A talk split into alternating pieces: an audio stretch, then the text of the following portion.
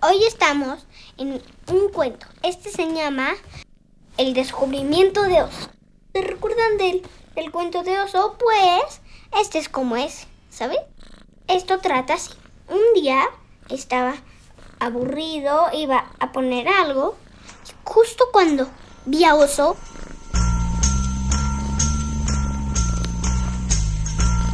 y parecía que ya no podía escalar. Y entonces le avisé a mis papás. Y Gato estaba ahí como, como pensando algo.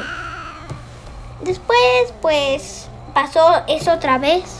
Pero lo hizo aún más rápido. Pero, ¿quién lo estrena así?